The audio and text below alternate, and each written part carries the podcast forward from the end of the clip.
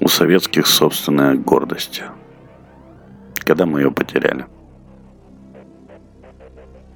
В 1917 году Россию обнулили совсем.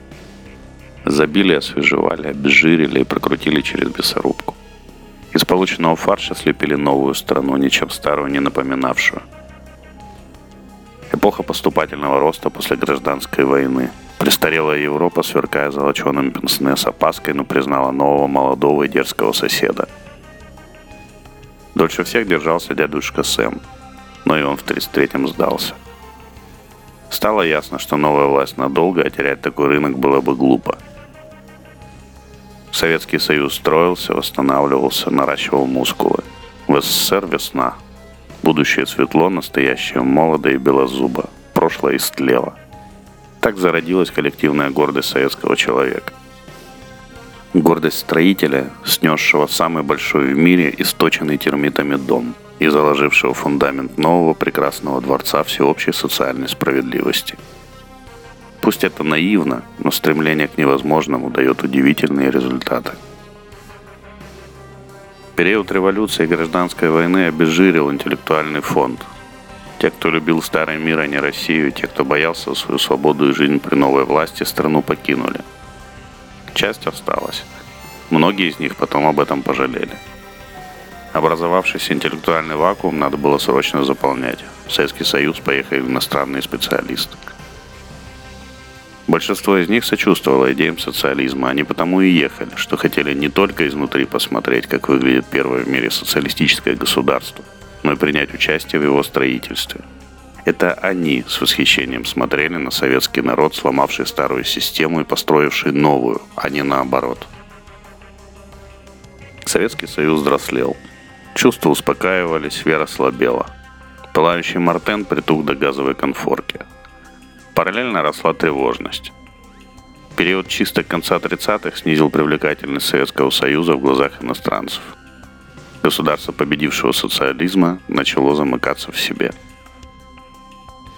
Постоянный прессинг рабочих партийных ячеек, доносительство, общая атмосфера подозрительности привели к тому, что советские люди практически перестали пересекать границу своей страны – Дубликат бесценного груза теперь редко покидал советские широкие штанины в присутствии иностранных пограничников.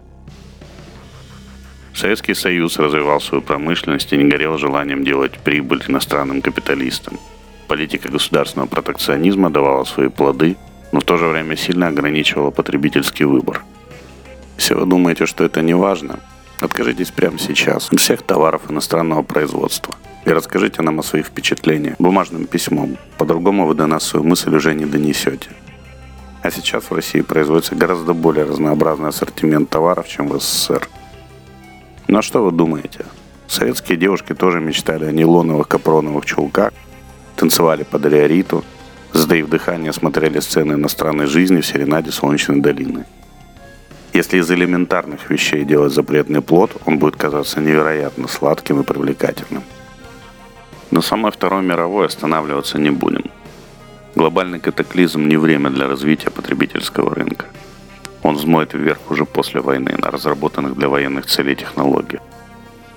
После разгрома Германии в СССР поехали советские люди, груженные трофеями – у тети Зины кофточка с драконами да змеями, то у Попова Вовщика отец пришел с трофеями.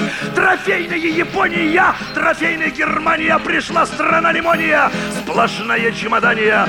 Я хорошо помню рассказы бабушки про жен советских офицеров, неискушенных в тонкостях женского нижнего белья и принявших пеньюар за верхнюю одежду. И поверьте мне, это совершенно не смешно. После смерти Сталина Хрущев наносит мощный удар по идеологии Советского Союза. Единая идеологическая парадигма трескается. Начинаются сомнения, движения в сторону. Для свободного общества переосмысление предыдущих исторических периодов не опасно. Для закрытого, находящегося в самоизоляции, прямой путь к распаду. Развенчание культа личности Сталина, переписывание и уничтожение исторических документов периода его правления и осторожные попытки понять границы расширившейся свободы – Советский народ отрастил бороду, взял гитару и поехал в геологическую экспедицию. Время веселья и романтики. Период жизни сегодня. Когда качнувшийся кубол неба дороже всяких шмоток, а дружба дороже страсти больше, чем любовь. В этот период произошел последний рывок в развитии Советского Союза. Короткий период второй молодости. Когда седина в бороду, без в ребро. В 1964 году Хрущева сместил Брежнев. Началось воспитание комплекса неполноценности у советского народа. Период не сделать хуже. Страна на пике своего могущества, позевывая, утаптывает лавры. Управленческий аппарат стремительно дряхлеет.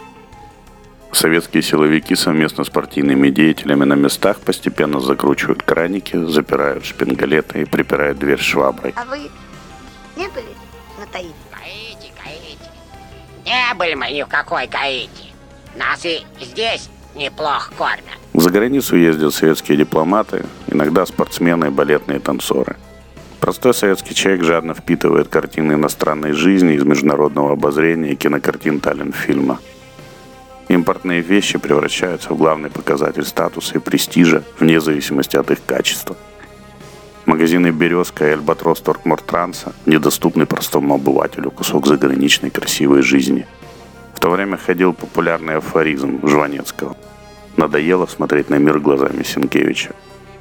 Советский человек того времени готов был отдать месячную зарплату за австрийские сапоги или американские джинсы, потому что другие советские люди хорошо знают, сколько они стоят. Еще никогда зависть в глазах не стоила так дорого в рублях и так дешево в долларах. Люди, живущие в обществе, способном производить такую одежду, такую мебель, такие автомобили, в глазах жителей СССР превращались, если не в полубогов, то в каких-то инопланетян, несоизмеримо далеко ушедших вперед в развитии. Комплекс неполноценности советского народа перед капиталистическим обществом успешно выращен и зафиксирован. Позже он приведет страну к полному распаду. Советский Союз в период правления Брежнева дряхлый дед с зачесанной лысиной в сандалиях на босу ногу. Экономит движение и ничего в этой жизни не хочет.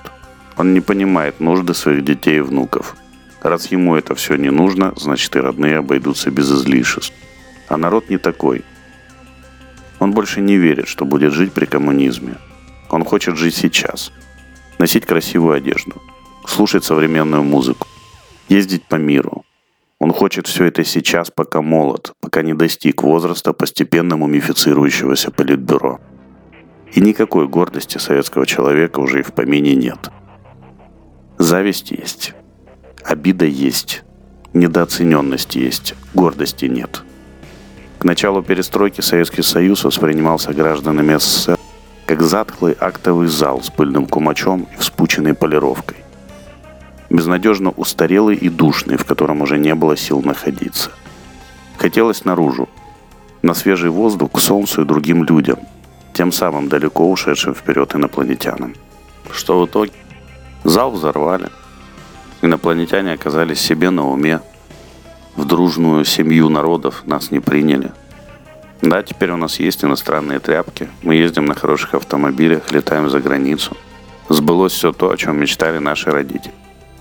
Но все равно чего-то не хватает. Может, вы знаете чего. Если вам нравятся мои рассказы, то самая лучшая поддержка автора – это лайк, комментарий, репост. Заранее спасибо.